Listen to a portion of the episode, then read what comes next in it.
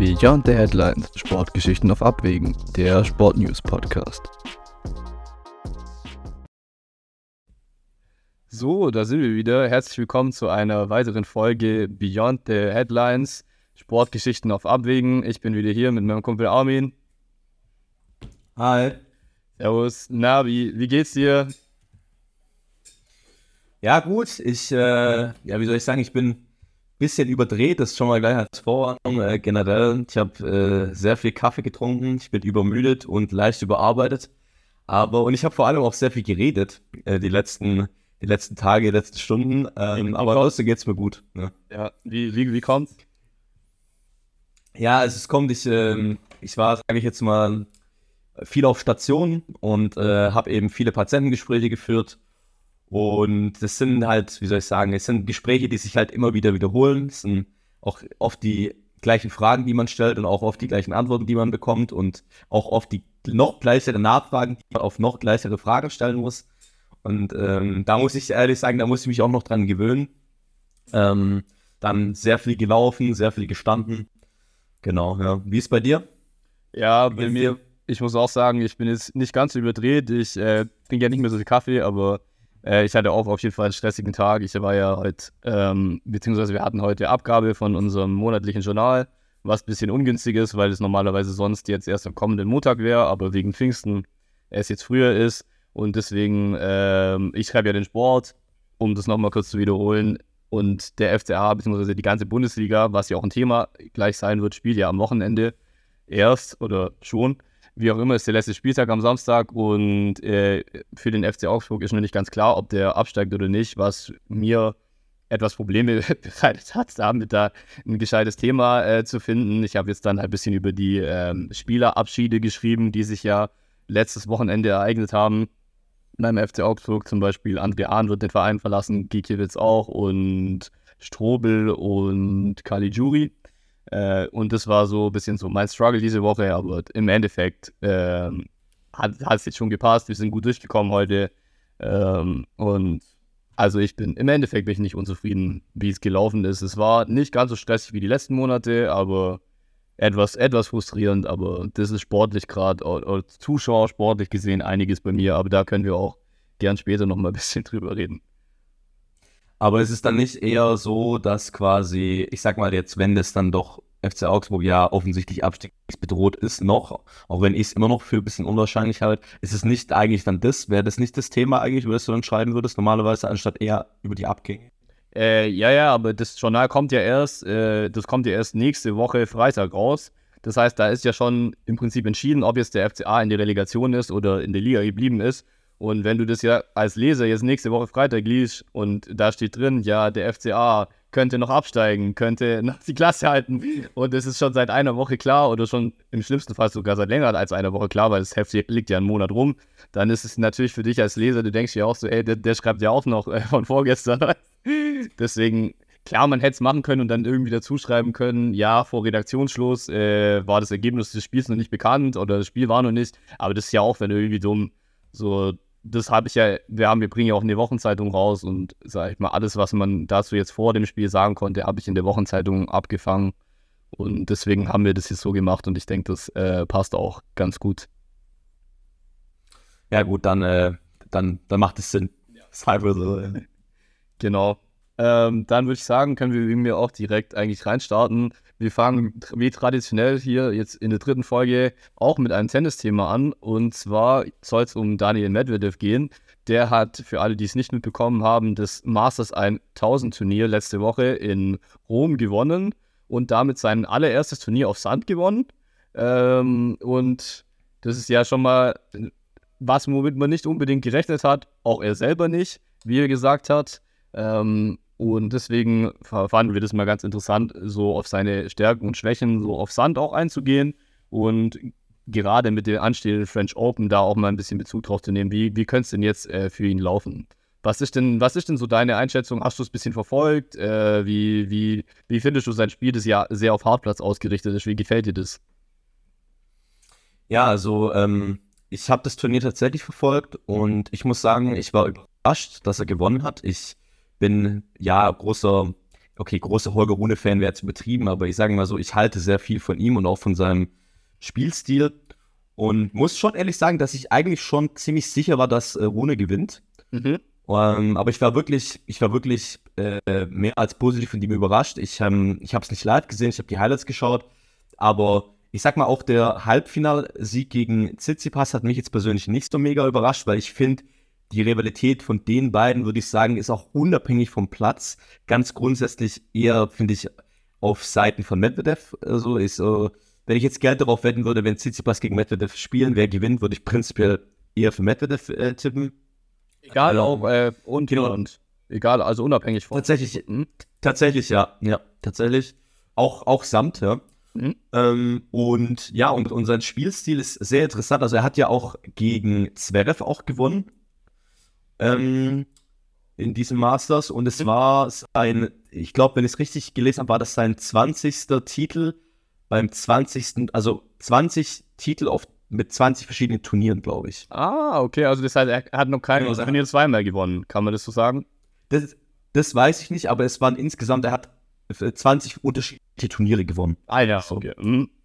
Und jetzt glaube ich seit genau. irgendwie, was, fünftes, siebtes Masters 1000 oder so, das ist ja auch krass. Auf jeden Fall, aber muss auch sagen, er ist schon 27, also nicht, dass es alt ist, aber manchmal vergesse ich das, manchmal kommt er mir auch jünger vor. Ähm, ich finde, er hat auf Sand, also jetzt vor allem bei diesem Turnier, also ich fand, er hat auch starke Gegner gehabt. Er hat gegen Rusovori gespielt, der auch wirklich nicht zu unterschätzen ist, ist aber auch eher ein Hardplatz-Spieler eigentlich. Hat gegen Hanfmann gespielt, Hanfmann auch tatsächlich, ich bin immer wieder überrascht, wenn ich Highlights von dem sehe, wie stark der spielt, also wie, also äh, genau, wie der halt auch spielt von der Grundlinie. Und im Finale muss man sagen, es war doch dann tatsächlich ein, ja, solider Sieg wäre vielleicht etwas übertrieben, aber es war ein, ein wirklich ein, ein, zwei, guter Zwei-Satz-Sieg gegen Holmrune, ähm, wo er auch dann, auch im zweiten Satz, wo es eben so aussah, als ob Runde gewinnt, wo er dann eben doch noch ähm, quasi seine mentale Stärke bewiesen hat und eben mit seiner Spielweise einfach Runes Powerspiel einfach kaputt gemacht hat, meiner Meinung nach. Genau, das äh, kann man so sagen. Ich fand auch, man muss auch sagen, er hat ja schon mal gegen äh, Rune gespielt. Das ist ja noch gar nicht äh, so lange her. Und das war, glaube ich, das war das Monte Carlo. Ja, in Monte Carlo hat er in zwei Sätzen klar gegen ihn verloren und hatte da auch noch so seine Probleme damit gehabt. Aber Medvedev ist diese Saison auf Sand richtig gut reingekommen äh, und hat im Finale, würde ich sagen, halt vor allem auch, weil er gute, weil er sich gut darauf eingestellt hat, wie Rune nach vorne geht. Rune ist ja ein relativ aggressiver Spieler, der geht gerne ans Netz und Medvedev hat irgendwie ihn besser gelesen als in der anderen Begegnung, in der Begegnung zuvor und deswegen hat er, also er hat viele Passierbälle geschlagen, das äh, war ja auch der beste Spieler im ganzen Turnier. Er hat eine Steal Percentage, falls ich so sagt, von 42,5 Prozent. Ähm, er war unter anderem auch der beste Baseline-Spieler des, äh, des Turniers. 59% seiner Grundlinienduelle hat er gewonnen, was nicht untypisch ist für Medvedev, aber im Endeffekt haben in dem Turnier auch Rune und Djokovic und so gespielt und Tsitsipas. Also es ist schon trotzdem äh, da nicht ganz einfach, äh, vorne zu sein. Ähm, witzigerweise ist auch äh, der zweitbeste von denen, die die Punkte, sag ich mal, machen, die in der, wenn man in so in Bedrängnis geraten ist, war ja auch Yannick Hanfmann. Also das spricht ja auch äh, stark für den, wie er, wie er das gemacht hat. Er war der zweitbeste Returner nach Cerundolo und die drittbeste Vorhand und die drittbeste äh, Rückhand nach Shot Quality. Das heißt, äh, witzigerweise auf Platz 1 bei beiden Fällen Kasper Rüth. Hätte ich jetzt bei seiner Rückhand ehrlich gesagt nicht erwartet, aber um das, äh, um das mal kurz äh, abgehandelt zu haben, hat er hat er, muss ich sagen, in diesem Turnier sein Skillset, was ihm auf Hartplatz ja immer gut funktioniert, gut auf Sand übertragen. Was mich auch eh schon immer gewundert hat, ist, Medvedev fand ich schon immer dadurch, dass er so gut ist, wenn er unter Druck gerät und wenn er ganz weit hinter der Grundlinie steht, hat mich das immer ein bisschen gewundert, dass er auf Sand nicht so gut ist. Klar, sein Aufschlag ist nicht ganz so gut auf Sand, aber er ist ein guter Return-Spieler. Ähm, er ist groß, er, er, hat eigentlich ähnliche Anlagen wie Zverev, kann man ja sagen. Natürlich eine, eine andere Spielweise.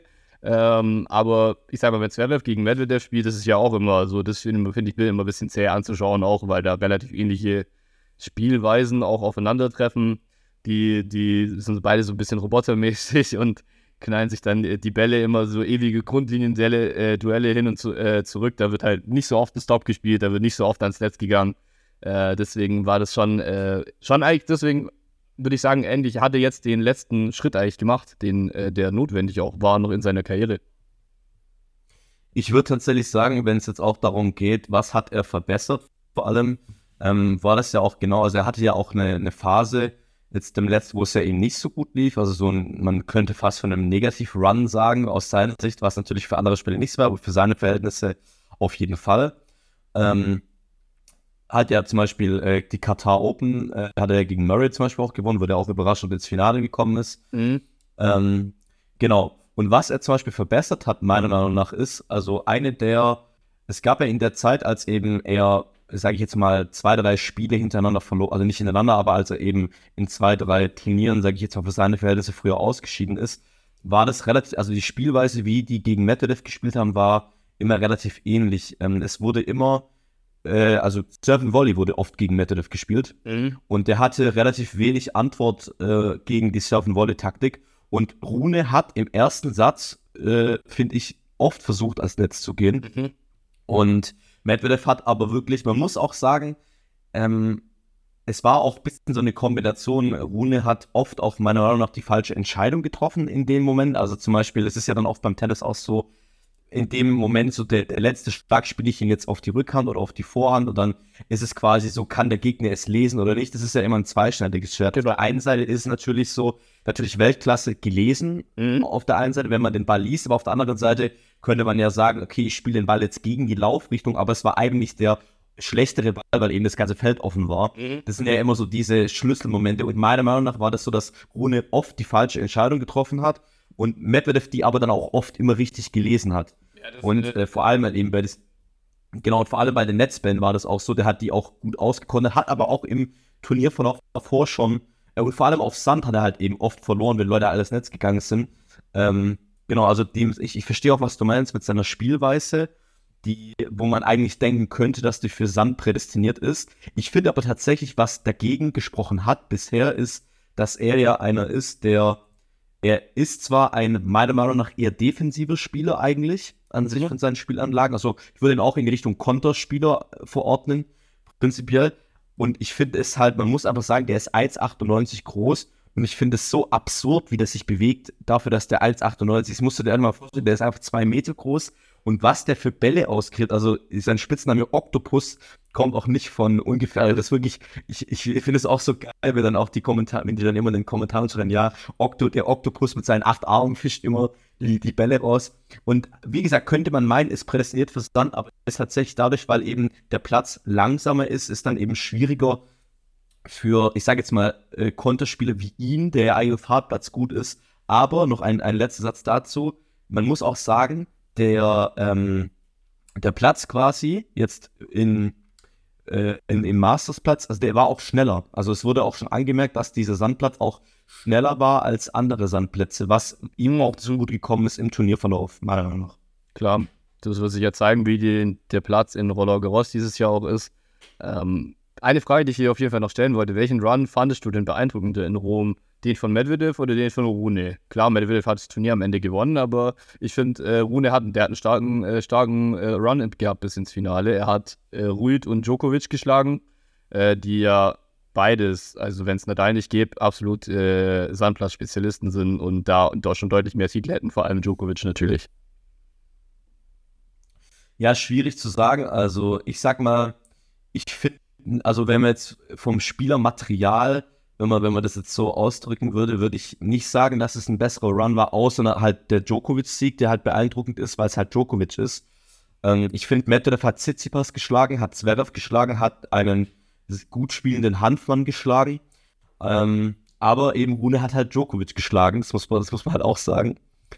Ähm, aber ich fand beide Runs tatsächlich sehr beeindruckend. Ich glaube aber, dass dieser, also ich glaube, dass dieser Sieg für Rune äh, die, diese Niederlage für Rune trotzdem wichtig war, weil er eben, ich finde, er ist immer noch nicht ganz mental dort, wo er sein müsste, finde ich.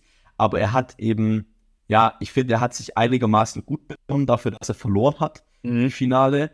Und ähm, ich denke, dass in dieser Sieg gegen Djokovic extrem viel Auftrieb geben wird. Also ich finde beide auf jeden Fall beeindruckend. Ja, Rune ja auch schon ein paar so seine, was heißt Angstgegner, ich, ich sag mal so ein paar so Lieblingsduelle schon herausgefordert, so Rune gegen Rüd ist ja auch immer so eine Sache. Da prellen ja auch so zwei ganz andere Welten aufeinander. Deswegen fand ich es auch sehr beeindruckend, dass er Rüd geschlagen hat, nachdem er den ersten Satz verloren hat und Rüd so viele geisteskranke Gewinner geschlagen hat. Äh, da habe ich wirklich gedacht, so da, das sind auch schon mal was, das kann dich äh, mental auch mal so ein bisschen breaken oder brechen. Äh, und was man auch vergessen nicht vergessen darf, finde ich, bei dem Holger Rune Run äh, ins Finale. Er hat immerhin im 16. Finale auch von Jini geschlagen. Klar in zwei Sätzen. Klar von Jini mittlerweile älter, aber auf Sand immer noch ekelhaft zu bespielen. Und ich finde, war auf jeden Fall ein sehr starker Run. Wenn du Djokovic und äh, Rüd, aus, äh, ausschaltest, dann hast du schon eigentlich alles richtig gemacht und wärst wenn du dann eigentlich ins Finale kommst, musst du es eigentlich fast gewinnen, wenn Medvedev, Medvedev da, steht. Aber hat nicht geklappt. Äh, Medvedev ist auf jeden Fall der neue Sandpla äh, eine neue Sandplatz-Champions. Ähm, er hat auf jeden Fall, warte, ich sage mal kurz, was er gesagt hat, noch 2021, äh, nachdem er in Rom ausgeschieden ist, hat er gesagt, Sand ist der schlimmste Untergrund der Welt, aber wenn man gerne im Dreck spielt wie ein Hund, dann urteile ich nicht. Und das fand ich eigentlich sehr witzig. Solche Kommentare hat er sich jetzt natürlich erspart, nachdem er das Finale gewonnen hat. Und zwar hat er nämlich gesagt, er hat äh, sich vor dem Turnier eine äh, vor dem Turnier in Rom eine zweiprozentige Chance gegeben, das zu gewinnen, was ja für einen Spieler seines Kalibers eigentlich relativ wenig ist. Aber er meint, weil es halt auf Sand war, normalerweise hätte er sich eine nullprozentige Chance gegeben. Aber weil er so großartig aktuell in Form ist, wie er selber sagt, hat er sich diesmal 2% gegeben und er hat die, das Maximum rausgeholt. Ähm, aber er hat jetzt gesagt, auch mit Hinblick auf die French Open, wo wir ja gleich hin wollen, er hat immer noch keine großen Erwartungen dafür. Er fühlt sich aber großartig und er hat gesagt, es, es tut es für ihn mental sehr wichtig zu wissen, dass er jetzt auch mal ein Sandplatzturnier gewinnen konnte. Das, äh, das hat ihm sehr geholfen. Äh, deswegen würde ich da auch dahingehend gleich überleiten. Was, wie sieht denn so dein ähm, Tipp aus, French Open? Was ist da, was ist da möglich für Daniel Medvedev? Ja, das ist eine, eine sehr gute Überleitung, da wollte ich tatsächlich gerade auch drüber sprechen. Ähm, also erstmal noch, bevor ich das, bevor ich das sage, ich finde Medvedev auch einfach ein sehr sympathischer, sehr eloquenter, mhm. ja, auch, auch Spieler und Mensch einfach. Also ich finde, wie er sich ausdrückt auch und der ist ja nicht, also ich habe manchmal das Gefühl, die Medien versuchen, ihn zwanghaft etwas als kontrovers irgendwie hinzustellen nur weil er halt manchmal, ähm, vielleicht nur manchmal irgendwelche flapsigen Auszeichnungen trifft. Ich finde aber wirklich bei all den Sachen, es gab ja damals, er hat sich, glaube ich, mal mit den, ich muss jetzt überlegen, waren das die US Open Fans und die Australian Open Fans, wo er sich ein bisschen beschwert hat, dass er zu wenig Support bekommt. Ich bin mir nicht ganz sicher, welches Turnier das. Boah, das, das könnten mehrere Turniere gewesen sein. Ich meine aber, dass es die Australian Open äh, waren, nachdem er das Finale gegen Nadal verloren hatte. Da war er ziemlich, glaub, ziemlich das mit der Welt. Das war das, ja. Ja. Und ich finde, da muss man auch mehrere Sachen noch beachten. Auf der einen Seite muss man sagen, äh, ich will das Thema jetzt eigentlich gar nicht so weit aufmachen, aber das ist mir nur gerade eingefallen. Das ist, äh, zum einen hat er einfach recht, das muss man einfach objektiv sagen, dass ähm, er halt weniger Unterstützung bekommt als potenziell andere Spieler. Mhm. Auf der anderen Seite muss man sagen, es war halt eine Finalniederlage, die halt in der Form, ja, man weiß nicht, ob die jemals in so einer Form nochmal passieren wird. Ähm, und dann kann man auch, finde ich, nach, also wenn man dann im, also man sagt zum Beispiel auch in, im MMA oder in anderen Sportarten, da wird es ja auch immer kritisiert, da ist es zum Beispiel so, da werden Spieler, äh, Spieler sage ich schon, da werden Kämpfer ausgenockt und die werden dann, nachdem die ausgenockt werden, werden die interviewt und wird gefragt, ja und, wie fanden sie den Kampf? Was sagen sie zu ihrer Niederlage? Und manchmal erinnern die sich gar nicht, was überhaupt passiert ist und manchmal sagen die einfach irgendwelche wirren Sachen. Da wird auch von oft, ja, äh, wird es auch kritisiert und wird gesagt, vielleicht sollten wir den nicht nach dem Knockout direkt interviewen, wenn man eben verloren hat.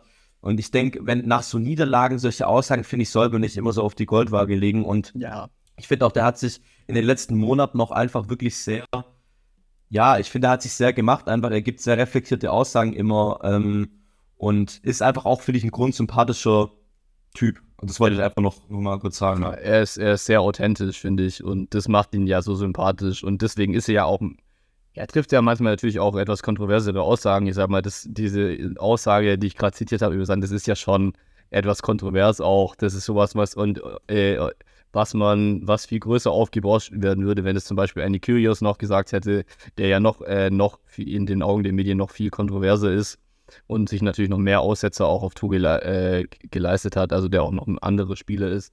Äh, jetzt hast du dich aber natürlich äh, raus, rausgeredet, sag ich mal. Was, äh, was, was ist dein Tipp für die French Open, was Medvedev angeht? Wie weit kannst du ihn gehen? Vielleicht sage ich noch kurz eine Sache dazu.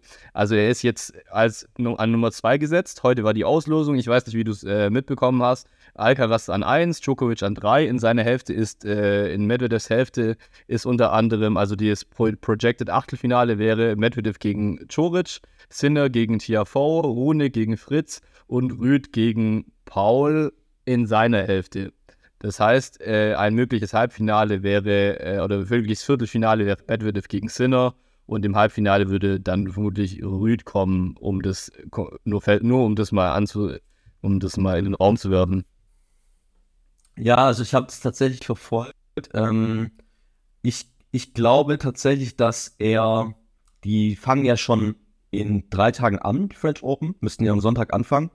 Mhm, genau. Und, ähm, und ich glaube, dass dieser Turniersieg, ich glaube, dass äh, ich, ich kann mir gut vorstellen, dass er weit kommt. Also ich kann es mir wirklich vorstellen. Ich kann mir vorstellen, dass er mindestens ins Viertelfinale kommt gegen Sinner. Und was dann passiert, natürlich, das wird man dann sehen. Ähm, Sinner auch, auch sehr gefährlich. Auf Sand tatsächlich kann ich das schwer einschätzen, würde aber dann fürs Momentum könnte ich sogar, äh, würde ich sogar Medvedev bevorzugen. Er hat ja auch eine brachiale Kondition, also es macht ihm auch nichts aus, dass der ein Turnier gewinnt und drei Tage später, drei Tage später dann ähm, ja, gegen, äh, dass er dann die French Open spielt. Genau, also ich könnte mir vorstellen, Viertelfinale und eventuell auch Halbfinale könnte ich mir vorstellen und dann ist sowieso alles offen. Ich könnte mir das vorstellen, dass er weit kommt, ja. Und du? Ja, also ich habe jetzt mal mein, mein Tipp fürs Halbfinale wäre auf jeden Fall Sinne gegen äh, Rüd oder Rune tatsächlich. Ah ja, äh, genau, Rune ist auch, ja, Rune ist auch noch in der, in der Hälfte drin, würde aber im Viertelfinale gegen Rüd spielen, würde man sicher auch wieder sehr gerne sehen. Deswegen denke, also ich denke Viertelfinale, mehr ist nicht drin. Ähm, ich denke auch bei Sinner ist, ist natürlich schwierig. Klar, Sinner hat jetzt ein bisschen Verletzungspech und alles auch gehabt und war nicht ganz so fit in der letzten Zeit, äh, ist bislang noch nicht ganz so sein Jahr, aber wenn er sein Top-Level bringt, ist er ein absoluter Halbfinalkandidat. Und das ist halt die Frage immer. Es ist immer die Frage, wie fit sind die Leute. Aber wenn Sinner fit ist, habe ich ihn auf jeden Fall im Halbfinale vor Medvedev, weil ich ihn auf Sand einfach äh, mit seiner Rückhand stärker finde. Der ist einfach da ein bisschen stabiler, der kann das Tempo di äh, diktieren. Das gefällt mir einfach besser. Um kurz die andere Hälfte noch durchzugehen, da wäre Alcaraz gegen Nori im Achtelfinale, äh, finde ich sicher auch ganz witzig. Tsitsipas gegen Oji Aliassim, Djokovic gegen Hukac und Rublev gegen Kachanov. Das heißt, ein mögliches Halbfinale wäre Alcaraz Djokovic, wenn wir die Setzliste anschauen. Und das wäre auch tatsächlich mein, mein Tipp fürs andere Halbfinale. Und ab dann ist ja eigentlich alles möglich. Djokovic hat eine relativ einfache Auslosung. Hukac ist mit Abstand der stärkste Gegner, den er bekommt und das im Viertelfinale. Und ab dann wird es halt schwierig. Also kann mir sehr gut vorstellen, dass Djokovic auch diesmal wieder äh, bis ins Finale cruist, wenn er einen guten, wenn er einen schlechten Tag von Alcaraz erwischen würde. Ja, also die letzte Begegnung zwischen Carlos Alcaraz und Cameron Norrie ist für Cameron Norrie ausgegangen. Hat ihn auf Sand geschlagen in Rio, ja, möchte ich so kurz anmerken. Also, ähm, die haben jetzt relativ oft auch gegeneinander äh, gespielt, muss man sagen. Ja, vielleicht eine neue Rivalität Cameron Norrie gegen Carlos Alcaraz. Äh, Spaß. Äh, ich, ich bin natürlich realistisch und ich sehe da auch natürlich Alcaraz vorne. Aber ja, wer weiß, was passiert. Niemals den Briten abschreiben. Eben. Ähm, ja, genau. Äh, übrigens noch Fun Fact: Es wird auch Oscar Otte antreten. Mhm. Ähm, Habe ich genau. Das ja. auch wieder zurück. Hat ja äh, relativ stark gespielt. Letztes Jahr hat sich dann ja mhm. nie verletzt und äh, wurde auch operiert, soweit ich weiß, und sucht seitdem sein Comeback. Es hatte einen guten Run mhm. ähm, und war, glaube ich, jetzt müsste ich überlegen, ich glaube, war auf seinem All-Time-High auf Platz 30 letztes Jahr. Mhm. Müsste er gewesen sein. Und dann eben kam leider die Knieverletzung. Ich glaube, das war in Halle. Da hat er auch noch mega gut gespielt. Müsste ich jetzt auch kurz, äh, weiß ich, ja. Es war tatsächlich äh, 36, war letztes Jahr im Juni. Also nicht schlecht, muss man sagen. Für Oscar Otte, der aktuell auf 120 der Weltrangliste äh, liegt, ist es definitiv, hat er letztes Jahr ein starkes Jahr gehabt, vor allem wenn man bedenkt, der ist ja auch schon 29 jetzt mittlerweile, also kommt spät, sage ich mal, so richtig, richtig weit oben in die Weltrangliste. Genau, ein bisschen auch wie Medvedev, natürlich noch später, aber das war, was ich auch vorher noch sagen wollte, bei Medvedev ist ja auch so die Sache, so der kam ja auch erst mit 23, 24 dann richtig erst auf was Turniergewinne und da konstant oben mitspielen angeht auf. ähm, mal so Nadal oder auch Alcaraz, du guckst an, der ist jetzt 19, 20 Jahre alt, so und die spielt jetzt schon, die hat jetzt schon einen Grand Slam gewonnen. Äh, deswegen kommt es einem auch wahrscheinlich manchmal ein bisschen so vor, als wäre Medvedev jünger, weil er einfach noch nicht so lang äh, so lange dabei ist in den Top 20. Ich denke, es darf man auch nicht vergessen, dass eben bei den Alcarazes und den Runes, dass es eben ja eigentlich auch nicht üblich ist, dass solche Ausnahmespieler in so einem Alter eigentlich auf so einem konstant guten Niveau sind. Bei Alcaraz noch mal auf einem ticken anderen Level. Ähm, ja, genau. Und es gibt halt von dem Kaliber wahrscheinlich wenige Spieler.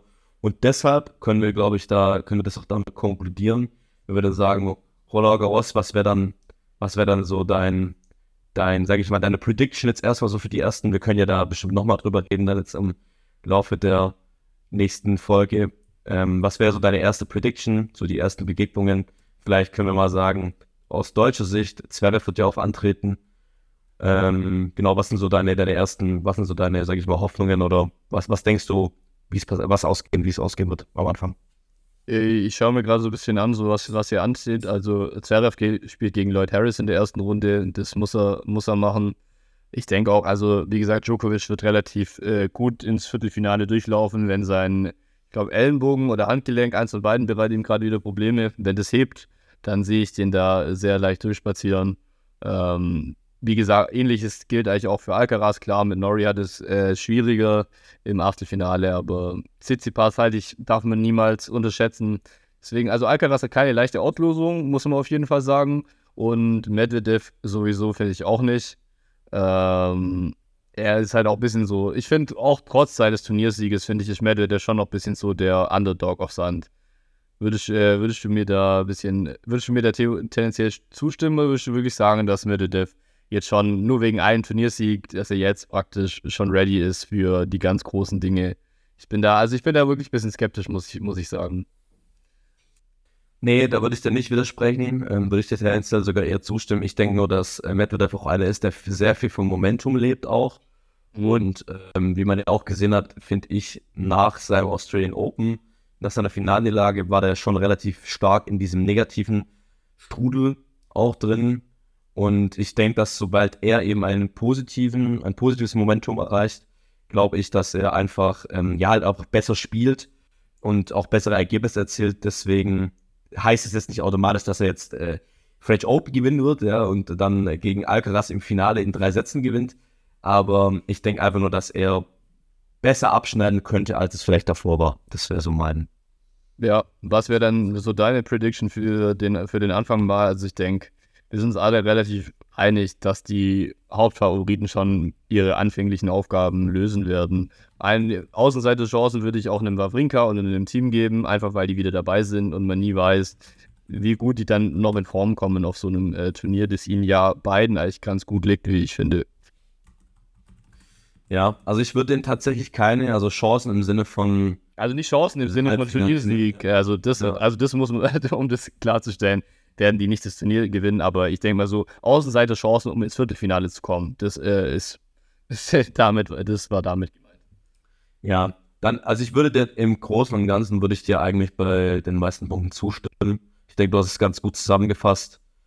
Ähm, genau, ich, ich, ich habe da eigentlich nichts ich würde vielleicht noch ein, ein, ein Außenseiter wäre vielleicht noch, ich finde, Kriegsbohr hat ziemlich stark gespielt die letzten, mhm. die letzten Wochen und Monate.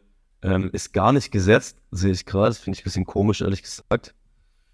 Aber ja, ansonsten denke ich, das wäre so mein. Also ich würde dir eigentlich in den meisten Punkten dazu stimmen. Okay. Gut, dann äh, können wir wegen mir auch gerne zum nächsten äh, größeren Thema gehen. Beziehungsweise möchtest du gerne mit dem Navigator-Thema vielleicht anfangen, um ein bisschen in das Fußballthema reinzukommen? Ja, können wir gerne machen, ja. Können wir gerne. Wir haben äh, heute spontan noch äh, beschlossen, ein bisschen über das Navigator, also über Navigator, der aktuell noch beim FC Liverpool unter Vertrag ist, zu sprechen, der ja eigentlich eine größere Karriere hätte haben können, wie wir beide finden, als er sie gehabt hat und der auch immer noch erst, meine ich, 28 ist. Also auch noch eigentlich jetzt im allerbesten Fußballeralter ist, aber es fühlt sich mehr oder weniger so an, als wäre seine Karriere schon auf höchster Ebene zumindest fast vorbei. Hat wenig gespielt, vor allem in der, in der, der Saison jetzt. In der letzten hat er relativ viel gespielt für seine Verhältnisse. Aber es ist man, man kann praktisch schon sagen, seine Zeit auf dem höchsten Niveau neigt sich dem Ende entgegen, wenn nichts Außergewöhnliches passiert. Und ich weiß, dass du auch immer ein großer Fan von ihm bist oder warst. Ähm, auch natürlich auch, weil er zu Liverpool gegangen ist, aber auch schon in seinen Leipzig-Tagen. Äh, deswegen mal kurz die Frage, was, was, was sagst du allgemein zu, zu, seiner Karriere? Wie hattest du dir das vorgestellt? Wie, hat, wie hast du ihn die letzten Jahre oder so auch erlebt? Oder was, was hat er für einen Eindruck gemacht? Und wie, wie, wie zufrieden bist du mit, mit seiner Karriere und seinen fußballerischen Leistungen? Ja, also ich muss sagen, ich bin damals, als äh, Navigator zu RB Leipzig gegangen ist, ähm, ich habe damals auch relativ viel RB Leipzig verfolgt, einfach weil ich das, ähm, weil ich die Spieler sehr interessant finde, die dort gespielt haben. Äh, auch zum Beispiel Emil Forsberg habe ich auch gedacht, dass die Karriere ganz anders verlaufen würde. Das ist aber nochmal ein ganz anderes Thema.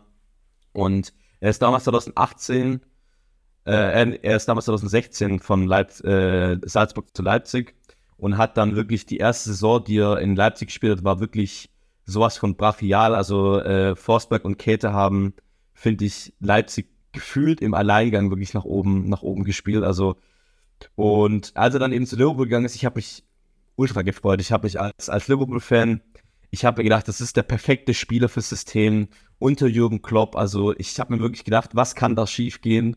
Nichts, ja. Und ich denke, jeder Liverpool-Fan oder jeder, sage ich jetzt mal, Fan, der sich damit auseinandersetzt, auch Liverpool-Spiele verfolgt, ist nicht zufrieden und nicht mal nur nicht zufrieden, sondern nicht mal im Ansatz damit zufrieden. Es gab keine einzige Saison, in der Navigator, äh, sagen wir jetzt einfach mal, konstant gespielt hat. Also angefangen von seinen Verletzungsproblemen, die immer fortwährend Bestand hatten. Er hat in, ich kann, ich fange erstmal an mit dieser Saison, in der Saison 2022-2023 hat er acht Spiele absolut für äh, Liverpool und zwar über alle Wettbewerbe verteilt. Und, ähm, äh, nee, äh, sorry, für die Premier League, nicht alle Wettbewerbe. Aber es ist immer noch sau wenig. Ja, für, für alle Wettbewerbe sind es 13 Spiele, wenn man alle Wettbewerbe nimmt. Und da sind drei Spiele FA Cup äh, gewesen, ja. In den, äh, in den ersten Runden FA Cup, nur so zur Info. Ähm, und dazu muss man auch sagen, er ist wie immer verletzt gewesen am Anfang der Saison und hat dann kam er wieder zurück und das ist auch, es hat sich ein Muster gezogen, finde ich, in der Liverpool-Zeit zu Navigator. Navigator ist verletzt, kommt dann zurück, spielt ein paar Spiele, kommt langsam rein, man denkt, jetzt könnte es vielleicht, jetzt könnte der Knoten platzen und dann ist er entweder verletzt oder aus unerklärlichen Gründen nicht im Kader, was tatsächlich auch öfters war. Mhm. Jürgen Klopp lässt ja relativ wenig durchstickern auch manchmal, also man weiß manchmal nicht, wenn der Spieler draußen lässt, sind die jetzt verletzt, sind die angeschlagen oder sind die nicht im Kader. Das wird auch oft nicht nach außen kommuniziert. Man könnte nur spekulieren. Er ist jetzt seit dem 25, also er ist dem Spiel von Crystal Palace am 25.02. Er hat am 16.12. war sein erster Einsatz nach seiner Verletzung in der gesamten Saison. 26.12. erster Einsatz und 25.02 sein letzter Einsatz, hat seitdem kein einziges Spiel mehr gemacht und war auch gar nicht mehr im Kader. Also seit Ende Februar, ähm, das ist auch krass. Genau. Mhm. Ja, genau. Und also kein einziges Spiel mehr. Das waren diese, diese acht Spiele, das waren genau diese Spiele in diesem Zeitraum, von denen auch nur zwei von Beginn waren und ansonsten er sechsmal eingewechselt wurde. Ähm, ja, und ich finde, das, das spricht eigentlich Bände. Man, man kann sagen, er hat eigentlich nie wirklich ins System gefunden. Es, gab, es gibt verschiedene Theorien, warum das so war. Ähm, er hatte, es gab große Hoffnungen äh, an ihn. Ähm, er hat sehr viel Ablöse gekostet. Mhm. Und äh, das muss man auch sagen. Der hat er vorher noch nie gezahlt hat, gell? Also er hat 65, 65 Millionen, ja. Mhm. Und ähm, genau, waren natürlich Riesenerwartungen auch an ihn, äh, die er nicht mal ansatzweise erfüllen konnte. Und ja, jetzt läuft sein Vertrag aus und der wird nicht verlängert werden. Und ja, man, man kann nur sagen, die letzten Jahre Liverpool sind geprägt von Verletzungen und geprägt von Enttäuschungen äh, gewesen für ihn, aber halt auch für die Fans und äh, von Liverpool, ja. Ich glaube, äh, ganz gut beispielhaft war ja auch das eine Spiel, wann war das gegen Atletico in der Champions League, als er das 2-0 macht. Äh, Weltklasse mit einem Weltklasse-Wolle. Ich weiß nicht, ob du das noch äh, so ein bisschen vor Augen hast.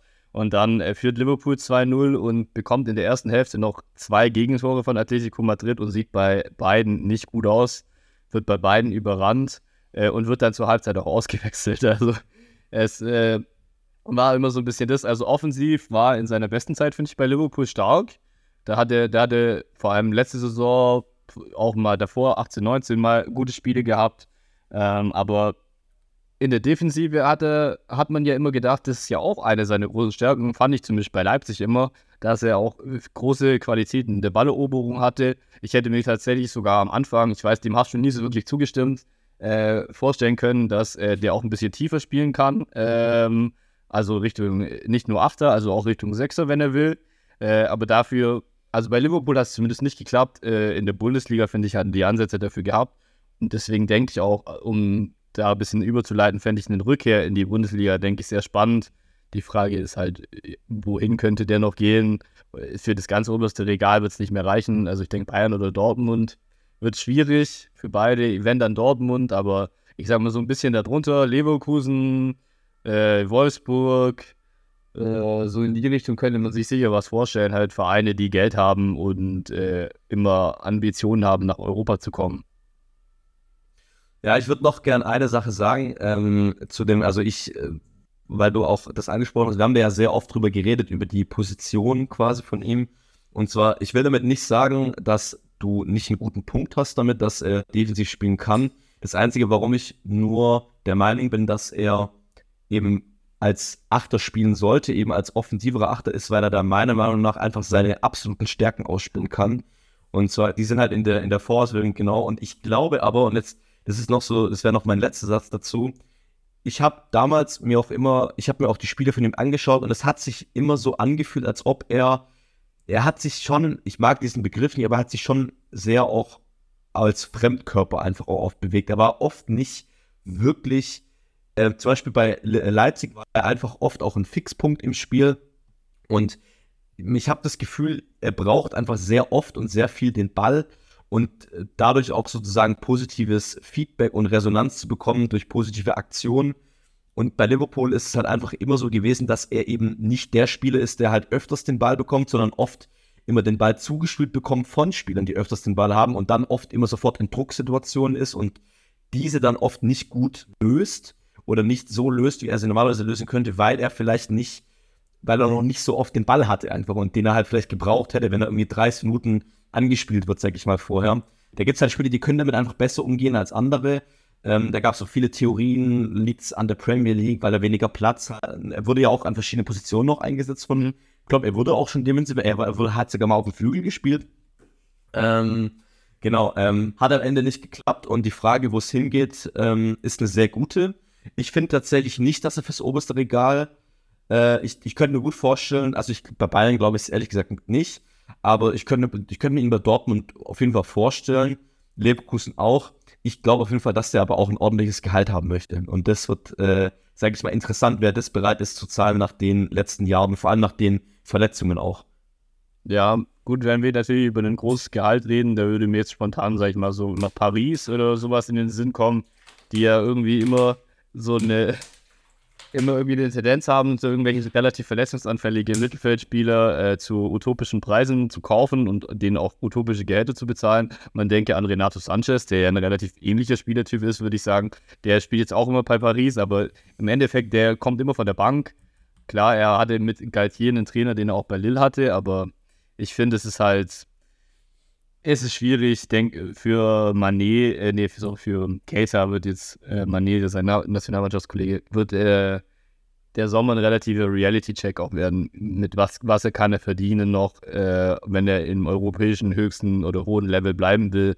Klar, wenn er ins Ausland gehen will, würde er sicher verdienen können, wie er will, Richtung Saudi-Arabien oder so ist natürlich immer alles möglich oder China vielleicht auch noch, wahrscheinlich nicht mehr so arg wie früher, aber da, da geht ja immer noch einiges, aber ich denke mal, mit 28 hat er vielleicht ja schon noch die Ambition, vielleicht doch noch mal länger fit zu bleiben, weil er war ja bei Leipzig auch lange fit, hat gerade mal zehn Spiele verpasst in seinen zwei Saisons bei RB Leipzig und sechs davon aufgrund von einer äh, Gelb- oder Rotsperre. Also er hat im Prinzip nur vier Spiele verpasst in seiner Zeit bei Leipzig, verletzungsbedingt. War hat äh, und deswegen war das ja auch bei Liverpool, hat man dann auch deswegen ja dieses Geld auch gezahlt für ihn. Äh, und das hat sich ja, das war dann das große Problem, die vielen Verletzungen und auch anscheinend auch die Sprachbarriere, wie ich gelesen habe in einem sehr interessanten The Athletic-Artikel, äh, wo hatte, wurde ihm einmal gesagt, dass er er hatte eine Verletzung, dass er sich zum, dass er testen gehen lassen soll, Bilder machen lassen soll und irgendwie drei Tage später haben die Verantwortlichen für Liverpool versucht, die äh, Verletzungsbilder äh, zu finden und der ist einfach nicht hingegangen, weil es nicht gecheckt hat, was, was die von ihm wollten. Das heißt, er war nicht, er war einfach nicht beim Arzt oder nicht zumindest nicht bei dem Zuständigen und es wurde halt kein MRT gemacht und dann gab es halt keine Bilder. ähm, anscheinend kam auch einmal irgendwie Klopp oder so oder Trainer zu ihm, als er beim Frühstück war und er hat ihm irgend, irgendwas Sportliches vermitt, äh, vermitteln wollen und dann hat er gesagt, ja, ja, ich nehme die Eier. Und der ist so, ja. Das, das war das habe ich so mitbekommen, ja, das habe ich mitbekommen. Der hat oft äh, tatsächlich, ja, der war, der war ja befreundet mit Manet auch. Mhm. Der war befreundet mit Manet und der war ja die, die seine Bezugsperson, sag ich mal. Ähm, ja, und ja, dem hat der Weggang, Weggang jetzt auch nicht unbedingt positiv äh, zugute getan. Das heißt, wir, wir plädieren natürlich dann für eine Bayern-Reunion, Manet und äh, Keita in der nächsten Saison, oder? Wer weiß. Ähm, kann, hat Manet auf jeden Fall wieder einen, äh, den, einen schlagbaren äh, Gegner in der ungeklärten Kabine gefunden, denke ich. ja, oh mein Gott. Ja. Yeah. Ja, gut, es ist, äh, finde ich, äh, abschließend einfach, eine, ich finde es tatsächlich eine sehr traurige Geschichte. Er ist 28, der ist nicht abgegeben, ist immer noch alles möglich, aber ich finde einen Spieler, der, wer ihn äh, in Topform gesehen hat, ist ein absolut begnadeter Mittelfeldspieler, der, finde ich, wirklich, ähm, ja, alle Anlagen hat eigentlich. Und es ist einfach schade, dass die nicht, äh, nicht ausgespielt wurden, aus vielen verschiedenen Gründen. Manche vielleicht kennen wir ja auch nicht alle. Es gibt ja vielleicht auch andere Gründe, außer die, sage ich jetzt mal, die Anpassungsprobleme, die natürlich oft schwerer sind, als man vielleicht denkt. Vor allem für auch äh, Spieler aus dem afrikanischen Raum. Ähm, ja, und auf der anderen Seite ist es, glaube ich, schwieriger, Deutsch zu lernen als Englisch, meiner Meinung nach. Aber das ist nochmal eine andere Geschichte. Deswegen, ja, keine. Ich habe ich hab wirklich auch nicht wirklich eine Erklärung tatsächlich.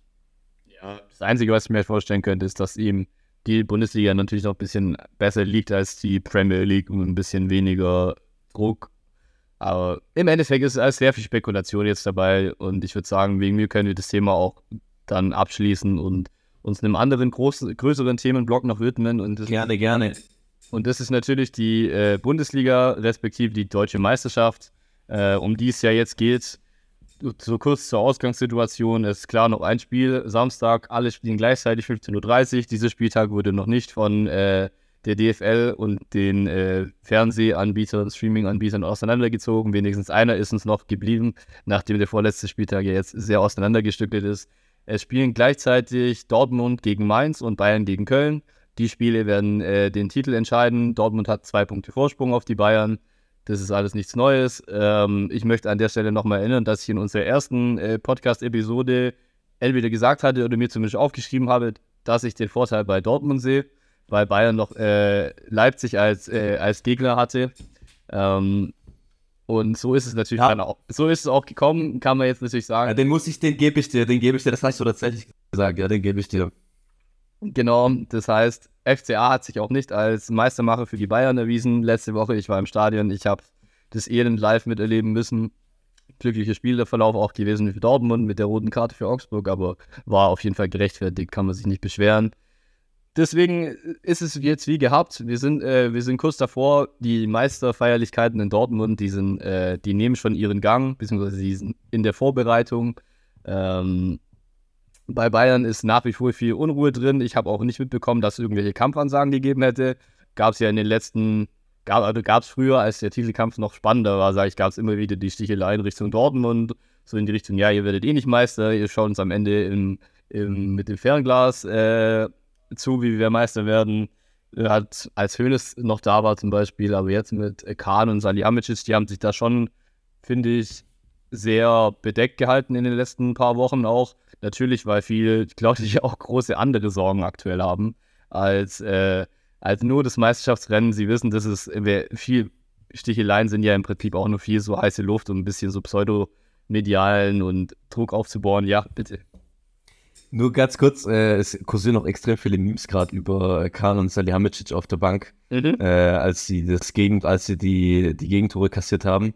Und da wurde dann quasi gesagt wird, ja, äh, dieser Blick, wenn du irgendwie erwischt wurdest beim, keine Ahnung, irgendwas und dann diese, dieser Blick, als die Kamera zu Kahn und Salavis gegangen ist, wo beide so ja. Kopfstelle auf den Boden gucken. Das war das, das passt ganz gut, finde ich. Ja, das ist, ihr, das ist die Stimmungslage aktuell in den letzten Wochen und Monaten eigentlich, seitdem man Tuchel verpflichtet hat und das dann irgendwie äh, daraus resultiert hat, äh, dass man irgendwie sich aus allen sportlichen Wettbewerben im Prinzip verabschiedet hat. Der letzte ist jetzt halt eben die Meisterschaft. Und ja, also es ist natürlich noch nicht gelaufen. Es kann äh, am Samstag noch alles passieren. Aber ich denke mal, wir beide gehen jetzt, oder die Mehr Mehrheit, eigentlich gehen alle davon aus, dass Dortmund das jetzt gegen Mainz nicht mehr in einem Heimspiel vor allem nicht mehr aus der Hand gibt. Äh, Bayern muss natürlich ihr Spiel gegen, äh, gegen Köln auch erstmal gewinnen. Ich gehe ehrlich gesagt davon aus, dass beide gewinnen und am Ende sich Dortmund äh, verdient zum Meister krönen wird und damit endlich nach zehn, Jahr, zehn langen Jahren für alle anderen Fans oder endlich die Bayern-Meisterzeit mal zumindest ein kurzfristiges Ende gefunden hat, wenn es vermutlich aber auch in den nächsten Jahren wieder in die ähnliche Richtung gehen könnte. Kurze Frage, wenn ähm, Dortmund Unentschieden spielt und Bayern gewinnt, gewinnt äh, ist Bayern Meister. Bayern wegen der besseren Tordifferenz Meister, ja. Genau. Ja. Genau, die ist äh, relativ eindeutig auf Seiten der Bayern. Ich glaube, Bayern hat 53, 53 Tore Differenz, Dortmund 39. Also da, obwohl, nee, warte mal, Bayern hat, äh, doch, Bayern, ja, Bayern müsste gewinnen, Dortmund unentschieden würde reichen. Also Dortmund braucht schon den Sieg. Auf jeden Fall im letzten Spiel unentschieden würde nicht reichen. Äh, spannend wird es natürlich auch noch um die Champions League Plätze. Union und Freiburg haben beide 59 Punkte. Freiburg wegen des schlechteren Torverhältnisses auf Platz 5 ist, äh, kann man auf jeden Fall auch noch erwähnen. Und der Abstiegskampf ist diese, diese, also diese Saison wie immer eigentlich, was heißt wie immer, aber er ist spannend auf jeden Fall, spannender als sonst, weil bis zum vorletzten Spieltag ja auch Hertha noch mittendrin in der Verlosung war. Und also es könnten noch auf den Relegationsplatz könnte der FCA noch rutschen. Sonst ist es aktuell so, dass Schalke 17. ist, Bochum 16., Stuttgart 15. und der FCA aktuell noch 14. Aber da ist nur ein Unterschied von drei Punkten zwischen den allen. Deswegen ist da auch noch so ziemlich alles möglich. Ich würde mir persönlich wünschen, dass Schalke drin bleibt und Bochum direkt absteigt, einfach weil ich, klar, Bochum hat auch, hat, hat auch ihre, ihre Teilhabe in der Bundesliga verdient, aber ist natürlich im Vergleich zu Schalke fehlt da schon noch einiges, denke ich. Und Stuttgart vielleicht wieder in die Relegation geht. Ich würde Stuttgart-Hamburg würde ich gerne wiedersehen in der Relegation. Ich hoffe einfach, dass Augsburg das irgendwie, irgendwie gebacken kriegt. Ich weiß nicht, hast du da irgendwie so ein bisschen Gefühle dazu? Wen würdest du da gern, wen würdest du gern in der Liga sehen oder ist dir im Prinzip echt voll egal? Nee, also ich ähm, muss sagen, also ohne jetzt Schadenfreude zu versprühen, aber ich finde es jetzt nicht schlimm, dass Hertha absteigt, muss ich ehrlich sagen. Ähm, ich hätte Schalke auf jeden Fall gerne drin. Ich hätte Stuttgart auch gerne drin. Ähm, bei ich muss sagen, also Hoffenheim hätte von mir aus ruhig absteigen können. Ja. Äh, ich, hätte ich jetzt kein Problem damit gehabt. Jetzt kurz der andere. Ja, zu Augsburg bin ich tatsächlich ziemlich neutral eingestellt, aber wenn es, aber dadurch, weil du da ja Verbindungen hast, da ist dann noch so, wenn ich mich jetzt entscheiden müsste zwischen Bochum und Augsburg, wäre es dann für mich dann doch eher Bochum, ja. Wobei, ich finde, Bochum ist ja eigentlich ein Traditionsverein. Mhm. Ähm, ja, äh, deswegen, das wäre so, das wäre so meine, meine Herangehensweise. Ich bin ja dahingehend jetzt auch nicht so unflexibel. Also ich, mir wäre es echt lieb, muss ich sagen, wenn Schalke drin bleiben würde. Mhm. Weil irgendwie, ich habe irgendwie kein gutes Gefühl bei Schalke. Das ist irgendwie die, das ist irgendwie das, das Problem an der Sache. Wenn die wieder absteigen, ich glaube, das tut dem Verein überhaupt nicht gut. Ja, denen würde auf jeden Fall helfen, wenn die mal jetzt wieder eine längere Zeit in der ersten Liga bleiben würden, nachdem es ja in den letzten Jahren so radikal nach unten gegangen ist. Interessante Überleitung auch dazu. Das letzte Mal, als ein Verein mit also wenn Dortmund gewinnt, haben sie 73 Punkte, die Meisterschaft. Äh, gewinnen konnte mit 73 Punkten oder weniger, war 2009, 2010. In der Saison, da ist Bayern mit 70 Punkten Meister geworden. Dahinter war Schalke damals nämlich noch mit 65 Punkten und ist Tabellenzweiter gewesen. Äh, wenn du dir überlegst, Schalke seitdem einmal abgestiegen, äh, wieder in die Liga und schon wieder am Absteigen, ist eigentlich un unfassbar, was der Verein in den letzten 15 Jahren für eine Entwicklung genommen hat. Oder für mich so kann man auch die letzten 20 Jahre mit reinnehmen, aber gerade in den 10er Jahren, das ist ja schon eigentlich ziemlich traurig, wie es gelaufen ist. Man war ja immer eigentlich ein Top-5-Kandidat und muss jetzt jedes Jahr hoffen, dass man nicht absteigt oder dass man wieder aufsteigt. Und es, es tut mir einfach leid für Schalke. Ich finde auch, äh, der Ruhrpott hat ein geiles Schalke-Dortmund-Derby verdient äh, und das auch noch in den nächsten Jahren und Jahrzehnten. Und da dürfte doch gern mal so ein Verein wie Offenheim wieder Richtung in die zweite Liga gehen, wenn dafür irgendein Traditionsverein dann aussteigen würde. So Hamburg gehört in die erste Liga, finde ich.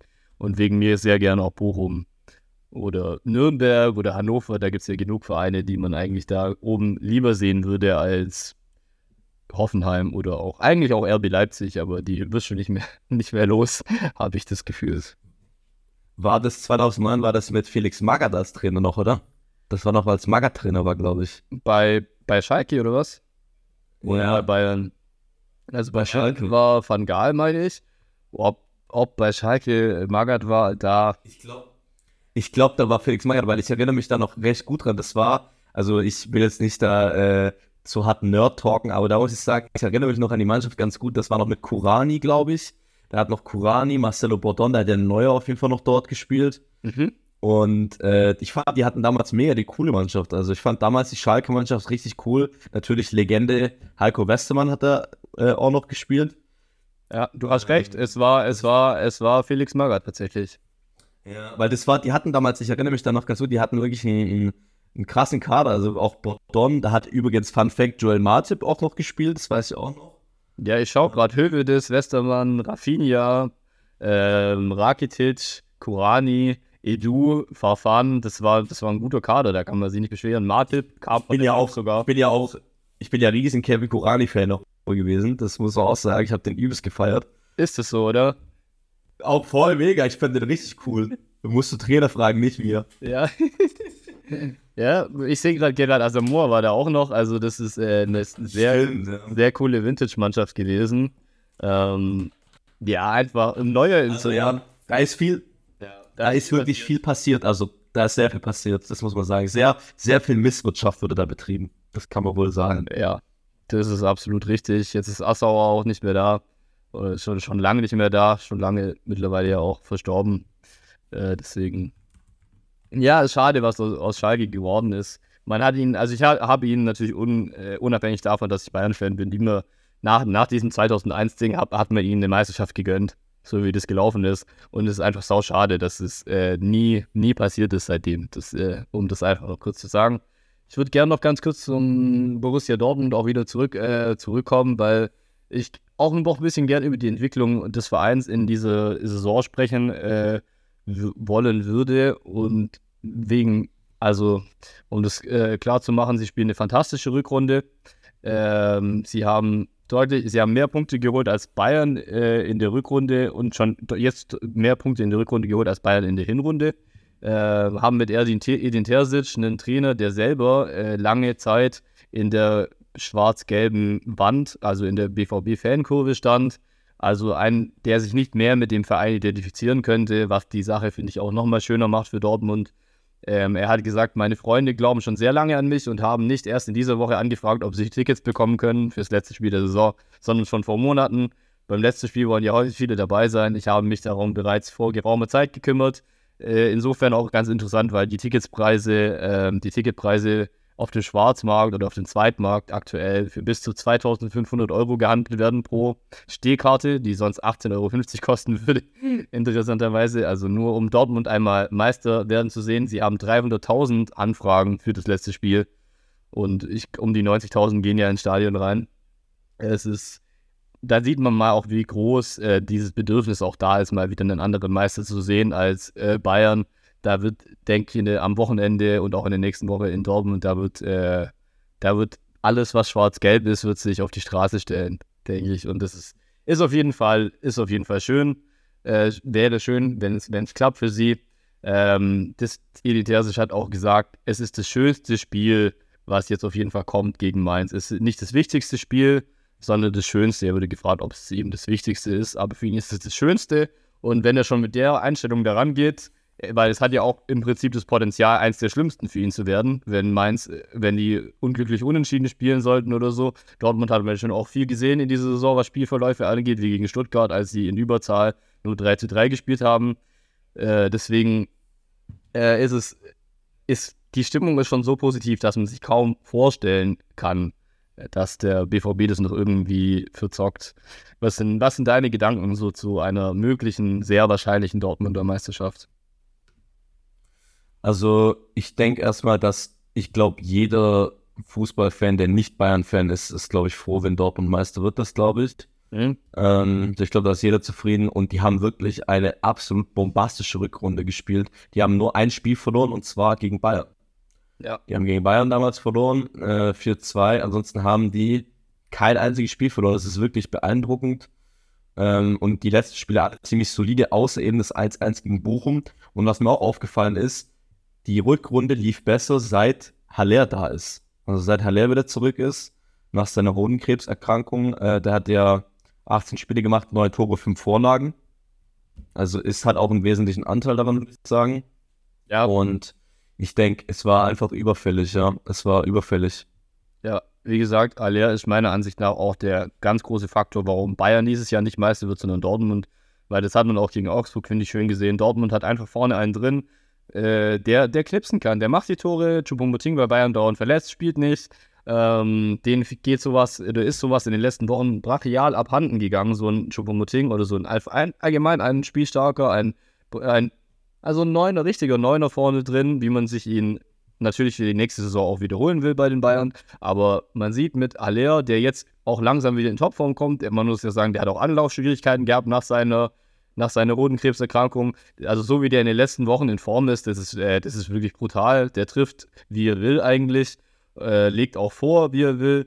Äh, es ist für Dortmund ein idealer Transfer gewesen, der, auch wenn man wenn er jetzt die ganze Saison gespielt hätte, wäre es auch noch deutlich eindeutiger gewesen in Sachen Meisterschaft. Da hätte Dortmund vermutlich noch neun Punkte mehr oder so. Da äh, gehe ich mal stark davon aus, dass sie in der Hinrunde, wo es ja echt nicht so gut lief, da das ein oder andere Spiel mehr gewonnen hätten.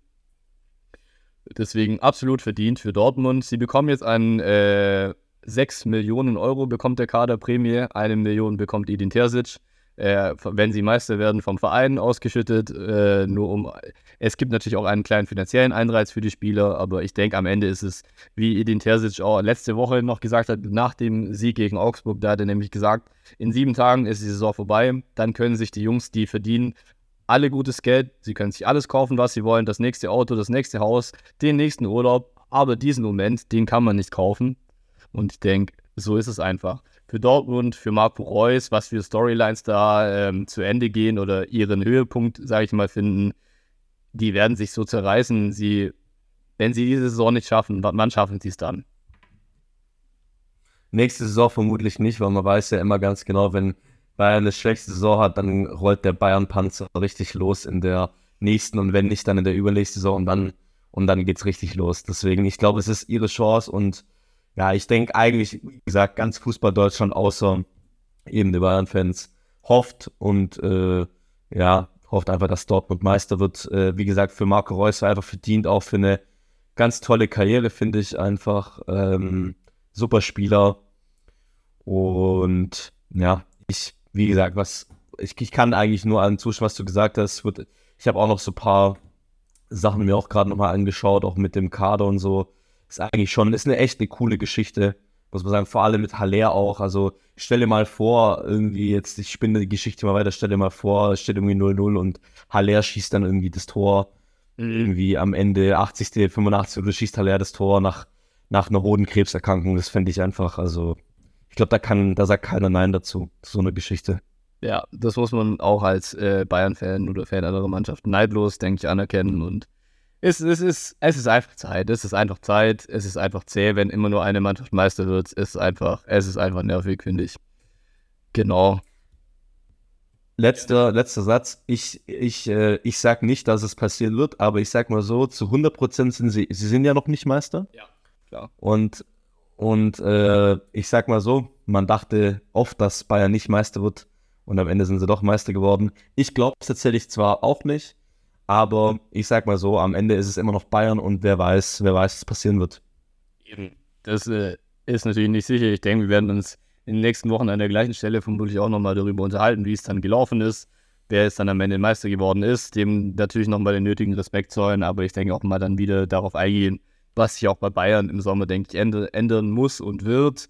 Äh, da steht ja, liegt ja gerade vieles im Argen, auch was Transfers angeht. Ich weiß nicht, ob du es mitbekommen hast, Hernandez will anscheinend zu Paris wechseln nachdem er jetzt vier Jahre lang bei Bayern gefühlt die Hälfte der Zeit verletzt war und Bayern ihm eigentlich eins der höchsten Gehälter zahlt, finde ich auch, hat, hat, einen gewissen Beigeschmack. Ähm, Aber gut, wir im Endeffekt werden wir sehen, wie, wie das dann ist. Das ist ein Thema für, denke ich, irgendwann in den nächsten Wochen, wie es dann da weitergehen kann. Und von mir, von meiner Seite aus war das auf jeden Fall zum Meisterschaftskampf war das äh, eigentlich alles. Wir werden es am Samstag, denke ich, alle sehen und dann können wir auch nächste Woche gerne über auch ein bisschen über die Premier League reden, die dann auch in ihre letzte Saisonphase oder in ihr vor, ihr letztes, vor ihrem letzten Saisonspiel gesteht. Können wir gerne machen, ja. Wir können auch, äh, wir können auch dann gerne dann in den nächsten Wochen, wenn da die Bundesliga vorbei ist, also nicht, dass wir jetzt nur über Bayern und Dortmund reden, wir können auch gerne über andere Vereine sprechen, zum Beispiel, wie die ihre Saison gespielt haben, zum Beispiel Union Berlin, Freiburg, zum Beispiel ist ja auch interessant, was da noch passieren wird. Für die wird es ja auch noch, der Saisonabschluss ist ja auch, also so oder so, ob Freiburg oder Union Champions League, also ich meine, das ist ja wirklich absolut, absolut äh, respektable Leistung und äh, genau, Leverkusen mit äh, Xavi Alonso, da gibt es auf jeden Fall genug, genug Themen und genug äh, interessante Mannschaften auch, über die man da sprechen kann. Genau, hätte ich mir auch vorgenommen. Da gibt es viele Vereine, die es verdient haben, über das, dass man über sie spricht. Auf jeden Fall, generell möchte ich hier nochmal kurz meine allgemeine Frustration ein bisschen äh, zum Ausdruck bringen. Also ich bin sportlich ehrlich gesagt äh, oder aus Sportzuschauersicht etwas äh, frustriert, wie die letzten Wochen so gelaufen sind. Einerseits natürlich wegen der Bayern-Geschichte, alles, was da im Augen liegt. Eigentlich seit der Nagelsmann-Entlassung schaue ich dem eigentlich so ein bisschen so auch apathisch zu. Äh, dann ist es natürlich schlecht gelaufen für mich, weil ich für AC Milan bin, dass sie gegen Inter rausgeflogen sind. Inter ist auch Pokalsieger geworden. Äh, in der NBA sind die Lakers in den Playoffs ausgeschieden. Und äh, die Tottenham-Trainersuche dauert, glaube ich, schon wieder 60 Tage an.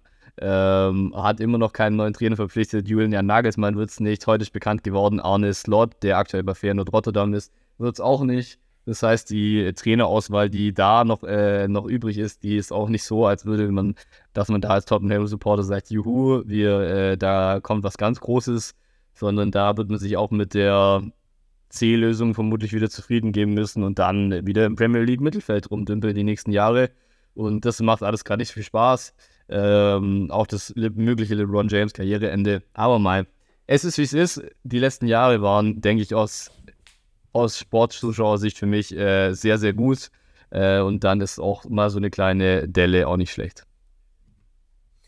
Ich möchte äh, nur ganz kurz nochmal ein, einschieben, weil ich es gerade nachgeschaut habe. Äh, Hernandez hat einfach einen Kreuzbandriss. Genau. Ist äh, auch interessant, ist auch interessant, weil im Endeffekt, der hat ja so, der hatte ja auch schon, ist das ein zweiter, glaube ich jetzt, oder? Ja, auf jeden Fall. Ich weiß nicht, ob die gleiche Zeit ist. Das ist, das ist eine. Weißt du, ich wollte gerade fragen, ob du das weißt, weil wenn, das wäre jetzt für mich als, sag ich mal, aus, aus der medizinischen Perspektive interessant, weil wenn das nämlich der Fall wäre, dann haben wir, sprechen wir von einem großen Problem, weil der nämlich auch Meniskusprobleme hatte und dort auch schon operiert wurde. Und ich kann dir sagen, Meniskus plus Kreuzband plus Kreuzband ist auf jeden Fall eine ganz, ganz, ganz schlechte Kombi. Also da könnte Bayern vielleicht sogar besser beraten sein, den abzugehen. Er hatte tatsächlich noch keinen Kreuzbandriss, ist sein erster. Er hatte, Innenbandverletz okay. er hatte Knieverletzungen, Innenbandverletzungen, Innenbandriss, Sprunggelenk, äh, Oberschenkel und solche Sachen, Meniskuseinriss im Knie, aber er hatte keinen Kreuzbandriss. Ah, okay. Gut, gut für ihn, gut für ihn. Ja, auf jeden Fall. Da, ich glaube, die längste Ausfallzeit war ja, wo er bei Atletico war und dann zu Bayern gewechselt ist. Das war die Innenbandverletzung im Knie. Das war kein Kreuzbandriss. Das ist die, an die ich jetzt auch ah, okay. Das ist die da bei 178. Da bei 178 Tage raus, da ich auch, bin ich auch davon ausgegangen, ehrlicherweise, dass es ein Kreuzbandriss war. Aber es war nur Innenband. Deswegen erste Kreuzbandriss, was zwei Kreuzbandrisse bewirken können, hat man, ich weiß nicht, wie du es mitbekommen hast, bei Tobias Strobel jetzt zum Beispiel gesehen, der seit anderthalb Jahren, der hatte den zweiten Kreuzbandriss, seit anderthalb Jahren kein Fußball mehr gespielt hat und jetzt auch, wie ich erfahren habe, nicht mehr Profifußball tauglich ist. Der FCA hat sich von ihm verabschiedet. Er ist jetzt 33, 34 oder so. Er ist einfach gelaufen, seine äh, Profikarriere und er wird nicht mehr, also er wird nicht mehr Fußball spielen können. Also klar, nicht auf dem Level zumindest. Und das ist schon ganz bitter. Man hat es ja auch bei Bartschuber früher gesehen, denke ich, sehr prominentes Beispiel, wie das da gelaufen ist. Der war nie wieder, ist er der Alte geworden obwohl er einer der weltbesten Innenverteidiger zeitweise war. Damals äh, haben viele auch vergessen, hat er mit Thomas Müller zeitgleich angefangen. Das sind ja beide zeitgleich hochgekommen. Und äh, man, man hätte nur ahnen können, wie die Karriere von Holger Badstube hätte verlaufen, vielleicht ähnlich wie die von Thomas Müller. Ja, also wenn der diese Verletzungen nicht gehabt hätte, klar ist viel, viel Konjunktiv dabei, aber man könnte sich auf jeden Fall vorstellen, dass er immer noch ein Teil der Bayern-Mannschaft, wie die auch immer aussehen würde, wäre der hat ja auch fantastische äh, Standards geschlagen, hat ihn eine lange Zeit auch geschlagen, ist praktisch so ein Spielertyp, den Bayern immer helfen könnte, weil so wie die Ecken von Kimmich aktuell kommen oder diese Sorge haben, das war schon oft zäh, zäh anzuschauen. Absolut, ja. Genau, hast du irgendwie thematisch noch irgendwas, was du anstoßen wolltest? Du hast ja auch gemeint, du hast nicht ganz viel Zeit heute, deswegen würde ich sagen, wir sind jetzt bei äh, eine Stunde circa, ganz gut dabei. Aber wenn es noch irgendwas gibt, ich bin, bin auf jeden Fall noch bereit. Nee, also ähm, ich habe eigentlich nichts mehr, tatsächlich. Ähm, ich habe nur vielleicht noch das eine, was wo du hingeschrieben hast mit, ähm, mit dem Guillain-Barré-Syndrom. Vielleicht könnt ihr ganz kurz können wir das ganz kurz machen, einfach weil es gerade thematisch für mich einfach passt. Ja, jetzt wo wir eh gerade bei den Verletzungen sind, klar, können wir, genau. können wir gern machen. Äh, zwar geht es darum, wir haben uns aufgeschrieben, also es, es gibt den Fußballer in England, äh, wo, wo, bin ich denn jetzt abgerutscht?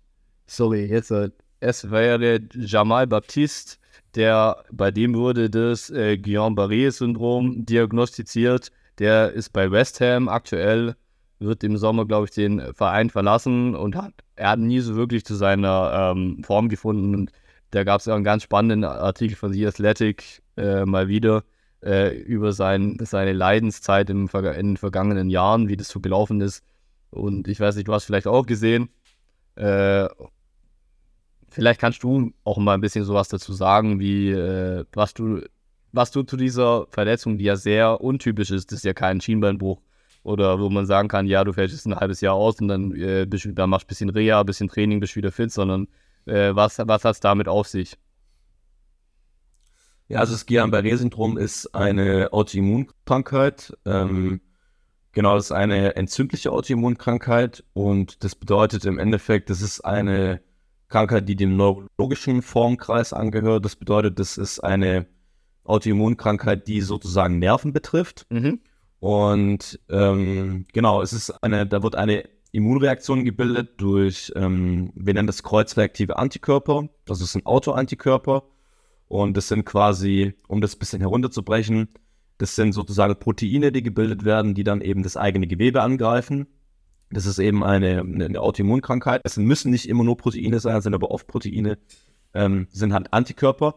Und genau, man weiß nicht genau, woher das kommt. Man, man, man, äh, es gibt verschiedene Theorien dazu, woher diese Krankheit kommt. Durch Infektionen mit gewissen Erregern, durch irgendwelche Virenerkrankungen, die davor ausgelöst wurden. Ist auch schon nach Impfungen aufgetreten, tatsächlich, diese Krankheit. Und ja, äh, ansonsten idiopathisch beziehungsweise nicht, nicht weiter geklärt. Und Symptome oder was die Krankheit eben ausmacht, sind Lähmungen. Ähm, distal betont, das bedeutet Lähmungen quasi die, die Füße betreffen, also Lähmungen äh, im unteren Extremitätenbereich, Füße, die auf beiden Seiten sind. Das heißt, es kommt zu Schwächegefühl, zu Lähmungen, zu Muskelschmerzen und ähm, ja. Die ja auch aufsteigend sind, wie ich äh, mitbekommen habe. Also die steigen auf, also es fängt bei den Füßen an, aber geht dann nach oben, wie es genau. oft ist. Genau, die können nach oben gehen. Und ähm, je nachdem, nach, nach Schweregrad, ähm, wenn die oft für die Krankheit noch nicht so schnell erkannt, ähm, weil es halt auch die Symptome auch, sag ich jetzt mal, also da müsste man halt auch zu einem Neurologe gehen, um die Symptome sozusagen, äh, ein Hausarzt erkennt es meistens nicht. Deswegen, wenn, ähm, genau, und tatsächlich in, interessant insofern ist, dass ähm, ja eigentlich, also Männer sind, ähm, Männer sind eigentlich erst später betroffen, also Männer sind eigentlich erst zwischen 50 und 60 betroffen, deswegen, weil er so jung ist, ist es auf jeden Fall schon sehr selten. Genau, also an der Stelle auf jeden Fall gute Besserung. Ich denke, es wird jetzt eh nicht hören, aber ähm, ja, aber nur kurze, kurze Ausführung ist eine, genau, ist eine Autoimmunerkrankung und äh, ist aber, äh, kann, kann, auch, äh, kann auch gut ausheilen. Und ähm, genau, nur in schweren Fällen, wenn es eben zu spät behandelt wird, dann können eben Defekte zurückbleiben. Genau, und er sagt auch, äh, in einem Interview hat er auch gesagt, also es war für ihn dann schon ein Leidensprozess. Er musste erstmal wieder, er hat einen Sprint, also er hat einen Arzt gebraucht, der ihm gesagt, äh, sagen konnte, wie, also beibringen. Er musste wieder lernen, wie, wie sprinte ich überhaupt. Äh, äh, so hüpfen auf allen Beinen war auf jeden Fall sehr, sehr schwer für ihn. Und das hat ihn auch sehr psychisch natürlich belastet, so als vor allem auch als sehr, sehr junger Spieler, der er ja immer noch ist. Ähm, kann man sich vorstellen, wie äh, komisch das auch äh, für ein Gefühl sein, sein muss. Er hat ja auch gesagt, es war, als er noch nicht wusste, auch was es war, so als würde er mit einem Sack Sand hinter ihm äh, herziehen beim, äh, beim Rennen oder beim Spielen. Er war irgendwie komplett ausgelaugt und das ist, sag ich mal, kennt, das kennt man ja auch davor nicht oder bis dato nicht. Und äh, hoffe ich mal für ihn, dass er es nicht mehr erleben muss und dass er noch eine erfolgreiche äh, Profi, Profikarriere haben kann. Ja, die, äh, das, das kann ich nachvollziehen. Es gibt verschiedene Tests, die da auch gemacht werden, um eben diese Krankheit festzustellen. Da gehört zum Beispiel auch dazu, auf einem Bein zu hüpfen. Genau so. Und äh, die ist vor allem diese, die, das ist vor allem oft gestört. Das sind auch Sachen, wo man gar nicht wirklich drüber nachdenkt. Ja, gut, äh, versuchen sie mal zu hüpfen, aber das ist tatsächlich ein sehr, sehr ausschlaggebendes Kriterium. Genau. Also so viel mehr kann ich dazu tatsächlich jetzt auch nicht äh, wirklich, wirklich beitragen. Äh, für ihn ist es natürlich sehr, sehr, also im Endeffekt ist es gut ausgegangen natürlich, aber bitte gelaufen. Du bist zum ersten Mal bei einem größeren Verein, willst dich da beweisen. Äh, und dann hast du hast auf einmal eine äh, Autoimmunerkrankung, die dich eigentlich äh, komplett zurückhält, dein Potenzial zu zeigen. Und dann kam, hat, hat auch irgendwie dazu geführt, dass es zu spät zum Training gekommen ist, öfters mal. Und dann er wurde auch aus, aus dem Kader gestrichen, ein bisschen Probleme mit dem Training gehabt, bla bla bla. Was halt, wie es halt, wie es halt immer so, so laufen kann. Aber es hat sich wohl dann auch im Blutbild gezeigt, dass er diese Krankheit hat. Äh, und richtig, glücklicherweise für ihn ist es jetzt alles wieder so weit äh, verheilt. Ja, da gibt es gewisse Bluttests, die äh, darauf hinweisen oder auch, da wird auch die, die, ich sag mal, Rückenmarksflüssigkeit auch entnommen. Genau, da sucht man eben genau diese Antikörper, die dann eben diese Krankheit sozusagen, die, also diagnostizieren. Genau, das soll jetzt aber nicht zu, zu äh, technisch werden. Äh, die, aus medizinischer Sicht kann man nur sagen, es ist eine Krankheit, die in den meisten Fällen gut verläuft und auch für ihn auch gut ausgegangen ist. Äh, in über 85% der Fällen ist die Prognose sehr günstig. Und wenn die früh erkannt wird, äh, können dann auch Defekte auch ähm, ja, ausbleiben bzw. gut behandelt werden durch Reha. Und wie gesagt, man muss es zwar neu lernen, aber er hat insofern Glück, dass es eben, ja, dass er, man wird sehen, ob er vielleicht wieder Profifußball spielen kann, das ist fraglich. Ähm, aber man hat es gesehen, bei, es, es gab ja einige, einige Fußballer, die, sage ich mal, schwere Verletzungen hatten, wieder zurückgekommen sind. Haller jetzt ja zum Beispiel eine. Mhm. Ähm, genau, gab es auch noch den Hoffenheim-Verteidiger, wie, wie heißt er nochmal? Ich weiß gar nicht mehr. Äh, der hatte auch, der hatte irgendwie auch eine Art, hat sich auch irgendwie Wirbel auch gebrochen. Oh, okay. Ja, ich muss kurz, ich muss. Ja, ein bisschen was anderes, aber als. Aber Akpoguma, ja. es war Kevin Ak äh, Akpoguma. Genau, Akpoguma hatte auch eine sehr schwere Verletzung. Ähm, war auch, glaube ich, äh, ein, zwei Jahre komplett außer Gefecht. Mhm. Ich muss, ich, ich musste kurz nochmal schauen, wann das war.